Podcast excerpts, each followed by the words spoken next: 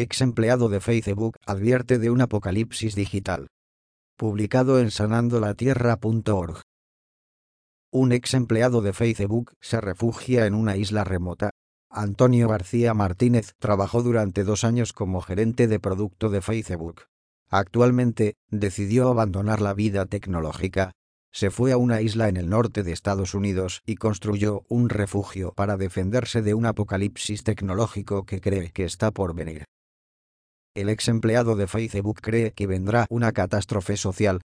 Martínez vivió en la ciudad de San Francisco, uno de los polos de la industria de la tecnología en los Estados Unidos. Él se mudó porque cree que habrá una catástrofe social dentro de unos años. El ex empleado de Facebook dice que el problema principal es la falta de puestos de trabajo por la automatización de las actividades. Esto desatará los conflictos sociales. Martínez entonces no ve el futuro con buenos ojos. Dentro de 30 años, la mitad de la humanidad no va a funcionar.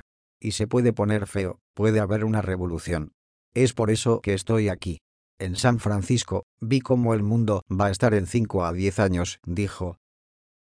No se puede creer lo que viene, pero es. Tiene la forma de un camión sin conductor a punto de atropellarte, añadió Martínez en una entrevista con la BBC. El ex ejecutivo ha elegido su casa en un barco en Orcas Island. Esta se encuentra el estado de Washington, cerca de la frontera con Canadá. También tiene la tierra en la isla y en la actualidad está construyendo un refugio si hay necesidades en el futuro. Además de la seguridad estructural, Martínez está armado con un rifle AR-15. Dice que toda esta infraestructura garantizaría una seguridad en un tiempo de caos.